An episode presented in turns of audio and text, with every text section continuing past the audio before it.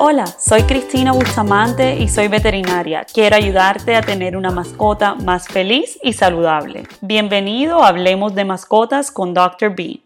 En el episodio de hoy vamos a hablar sobre mis consejos y tips para las mascotas en Halloween. Mi primer consejo es de que deben mantener todos los dulces fuera del alcance de tus mascotas. Los chocolates, gomas de mascar o chicles, chupetas, incluso los empaques de los dulces son muy peligrosos cuando son ingeridos por las mascotas. Como veterinaria, siempre veo perritos y o gatos intoxicados la semana después de Halloween. Manténlo fuera del alcance de tus mascotas. Mi segundo consejo es que el día que los niños piden dulces y que tocan las puertas para pedir dulces, te recomiendo que mantengas a tus mascotas en un cuarto con la puerta cerrada. Muchas mascotas se pierden durante Halloween porque se asustan con los disfraces de las personas, el ruido y la cantidad de extraños que tocan su puerta. Mi tercer consejo es sobre un tema bastante polémico. Hay distintas opiniones sobre el tema y quiero compartirles mi opinión como veterinaria, como bióloga animal y como dueña mamá de una perrita y una gatita. Y es sobre si se deben o no, o si se pueden o no disfrazar a las mascotas para Halloween. Algunas personas se preocupan de que disfrazar a las mascotas para Halloween es, es una forma de maltrato animal. Otras personas se preocupan de que no lo debemos hacer porque estamos humanizándolos. Y yo quiero compartir con ustedes mi opinión. Tu perro es ansioso, nervioso, no le gusta la atención de extraños, no lo disfraces, no le generes una angustia más para su vida. Si tu perro cuando le pones un disfraz o ropa queda completamente congelado, sin moverse, agachado, con cara de miedo, y tú conoces a tu perro, tú sabes cuando tu perro tiene una cara de miedo, no lo disfraces. Si no estás segura si tu perro está cómodo o si está feliz o si está asustado, démosle el beneficio de la duda al perro para que esté cómodo, no lo disfraces. Si no te gusta ver a los perros disfrazados, y te parece que es algo ridículo, no disfraces a tus mascotas. Si piensas que a tu perro lo van a ridiculizar y burlarse de él, el cual lo va a hacer sentirse mal, puedes hacer dos cosas. O lo rodeas de mejores personas que no se burlen de tu perro y que en verdad quieran a tu perro y lo hagan sentir cómodo, o no lo disfraces. Si tu perro se emociona al recibir la atención de extraños, o sea, hay perros que son súper sociables, les encanta saludar a todo el mundo, les encanta que se acerquen grupos de niños a saludarlo, puedes disfrazarlo, porque disfrazar va a llamar la atención de las personas hacia tu perro. Si tu perro se pone feliz cuando le pones ropa, Sí, eso ocurre. Hay perritos que se les encanta tener ropa. Hay, perritos que les ponen ropa por razones como temperaturas. Hay perritos, Ponte Fiona antes vivía en la nieve en Nueva York. Me tocaba poner una chaquetica porque si no temblaba. Ella era feliz, no le importaba, vivía cómodo. Perritos como esos lo, lo puedes disfrazar. Pero si vas a disfrazar a tu perro, asegúrate de las siguientes cosas. Primero, de que sea un disfraz de una talla adecuada para el tamaño de tu perro, que no le quede muy apretado, que pueda caminar de una forma normal y cómoda. Venden los disfraces muchos por tallas, incluso algunos tienen el peso, o sea, dicen este, este disfraz le queda bien a perritos entre este peso y este peso. Y obviamente, pues al comprarlo, pruébalo antes del día de Halloween por si te toca cambiarlo. Cuida mucho la temperatura de tu perro, ten mucho cuidado cuando los vas a disfrazar, sobre todo si tienes una raza que se acaloran fácilmente, porque muchos disfraces pueden producir calor. Si tienes una raza como un bulldog que sufren golpes de calor, por favor no le pongas un disfraz grande, o sea, no lo vayas a disfrazar completico de Spider-Man porque lo vas a acalorar. Si tu mascota tiene un disfraz puesto, siempre manténla supervisada. No lo dejes solito disfrazado, ya que se puede incluso enredar con su disfraz. Y evita utilizar un disfraz que tenga algo que tu mascota se pueda tragar, como hilos o botones o algo que ellos puedan morder. Y eso también lo digo sobre todo para las personas que hacen los disfraces en casa. Fíjate de que tu, perro no pueda morder una parte del disfraz, o sea, no le pongas unos botones en sus patitas o algo así.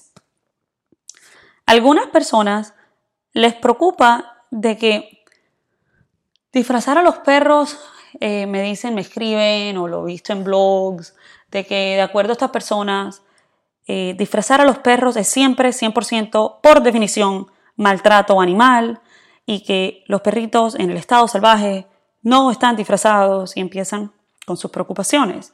Y mi opinión sobre eso es de que, primero para empezar, no hay tal cosa como un pug en estado salvaje.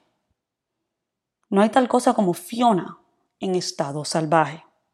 Un French Bulldog no sobreviviría ni medio día en el verano afuera, bajo el sol, aquí en Miami. Fiona, mi perrita, no sobreviviría ni una mañana en el bosque. Yo pienso que un pájaro la va a atacar porque es chiquitita. Y no tiene diente, porque eso es otro tema. Pero bueno. El, tema de que si algo es considerado maltrato animal o no, no, no en, realidad no es basándose en su estado salvaje. ¿Ok? Hay algo conocido como las cinco eh, libertades de los animales o the five freedoms eh, del bienestar animal. Y yo pienso que se pueden usar disfraces siempre y cuando se tengan en cuenta esos, esas cinco libertades. Una es de que tu animal debe estar libre de incomodidad. Asegúrate de que tu perro esté cómodo con el disfraz. Si piensas que está incómodo, no se lo pongas. Que tu animal debe estar libre de hambre y, y desnutrición y sed. Eso, bueno, no tiene nada que ver con los disfraces, pero asegúrate de que pueda comer, pero bueno, le pones el disfraz una hora, algo así, no tiene por qué comer con su disfraz. Que los animales tienen que tener libertad de expresión de comportamientos normales para su especie. Asegúrate de que tu perro pueda caminar y hacer cosas de perro normales mientras tenga su disfraz. la, la cuarta libertad es asegúrate de que esté libre de miedo y estrés lo mismo con los disfraces, asegúrate de que tu disfraz, el del perro, no le produzca estrés. Y si no estás seguro, no se lo pongas.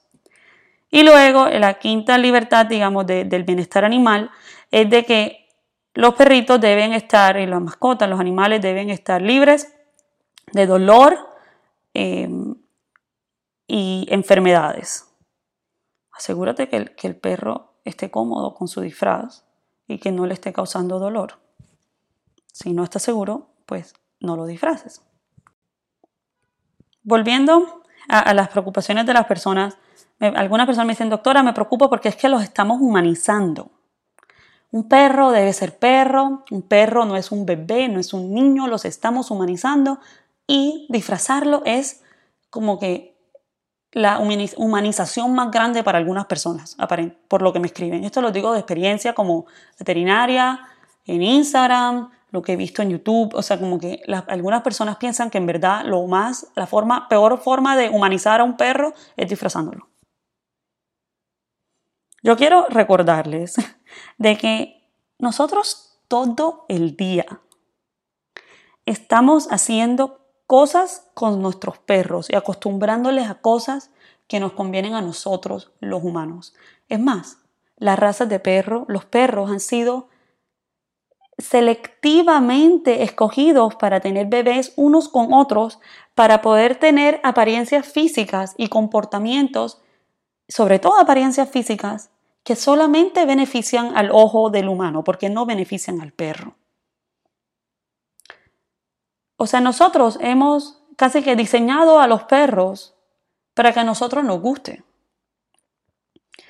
Y, y les tengo un ejemplo claro, lo quiero usar mi propia perrita como ejemplo de, la humanización de perros. Y aprovecho, bueno, este tema para hablar del Halloween, para hablar de esto. La actividad favorita de mi perra y es súper obvio porque es que grita de la felicidad. ¿Y cómo sabes que felicidad, Dr. B, que no está sufriendo? Bueno, porque está gritando, saltando con la cola. Eh, o sea, tú la ves la emoción, ella, ella corre de la emoción, o sea, ella está feliz y les puedo mostrar videos en Instagram de eso. Su actividad favorita es pasear en su silla de un carro. Ama pasear en la silla del carro. Grita de la emoción cuando le muestro un bolso para viajar en avión, porque sabe que ese bolso es para viajar en avión. Le encanta, se monta encima. O sea, como que nosotros, pónganse a pensar en las cosas que tu perro hace, de que como que no, no, no lo haría por, por su simple instinto, que lo está haciendo es porque es algo que tú lo has acostumbrado y es algo que disfruta. Igual va con los disfraces. Ella de pronto, o sea, mi perrita está feliz con su disfraz, de pronto está feliz porque ha aprendido a, ver mi reacción de alegría cuando la veo con el disfraz. De pronto está feliz porque se da cuenta de la alegría y las la, sonrisas de las personas cuando la ven y que le dicen qué linda está Fiona, ella se emociona. Y es verdad, se emociona. Mi perra se emociona cuando tiene un disfraz puesto. Y le muestro el disfraz y ya aprendió. O sea, es como entrenamiento. Ya yo le muestro el disfraz y ella se emociona. Mi gatica es súper nerviosa. Es súper ansiosa ella es como penosa. Ella cuando llega alguien nuevo a la casa, ella se esconde hasta que llega a conocerlo, ya lo toca. O sea, mi, mi gatica es diferente. Yo a mi gatica nunca le pondría un disfraz. De pronto en el futuro, pero por ahora no. ¿Por qué? Porque eso va a llamar la atención de los vecinos, va a hacer que los niños se asoman por mi ventana y mi gatica va a sufrir. Eso no le va a gustar. Pero yo tengo muchos pacientes que son gatitos que vienen en Halloween disfrazados, están tranquilos, calmados. ¿Cómo sabe, doctora, que están tranquilos y calmados? Escucho su corazón, el nivel del corazón está normal, el gato está feliz. O sea, como que me los traen divino disfrazado de pirata. Hay un gatito que me traen disfrazado de pirata, lo amo, pero bueno. Cada mascota es distinta. El trabajo de uno como dueño es asegurarte de que tu mascota esté cómoda. Y si está con un disfraz, que esté vigilada. Nadie nos está obligando a, a colocarle un disfraz a tu perro. Si no estás de acuerdo o no estás seguro, no lo hagas. Pero si ya lo has hecho con tu mascota y te ha ido bien y a tu perro le ha ido bien, en verdad yo no veo por qué no, no lo harías siempre y cuando cumplas con los otros consejos que, que te he dado en este episodio. Acuérdate que cada mascota tiene sus preferencias. Este año estoy buscándole todavía el disfraz a Fiona. El año pasado fue un tiburón eh, para una fiesta de disfraces y durante el día porque ella va a trabajar conmigo, era una chica conga, era feliz. y, vamos a ver, de pronto, de pronto va a ser una sirenita este año. Mi último consejo es para Halloween, ya pasando lo del disfraz, es que si tienes gatos sobre todo, que los mantengas adentro de tu casa durante eh, las semanas previas al 31 de octubre. Lamentablemente hay personas muy malas y hay historias horribles que ocurren con gatos durante esta época. Si tienes un gato, no lo dejes salir la semana antes de Halloween. Y manténlo durante la, dentro de la casa durante estas fechas. Y mi próximo episodio va a ser qué hacer para entretener un gatito dentro de tu casa cuando tu gatito solía salir. Así que puedes escucharlo. Recuerda, si tu mascota está enferma, llévala a su veterinario Gracias por escucharme. Suscríbete al podcast y me puedes enviar tus preguntas y comentarios por Instagram arroba. Te espero muy pronto en el próximo episodio de Hablemos de Mascotas con Dr. B.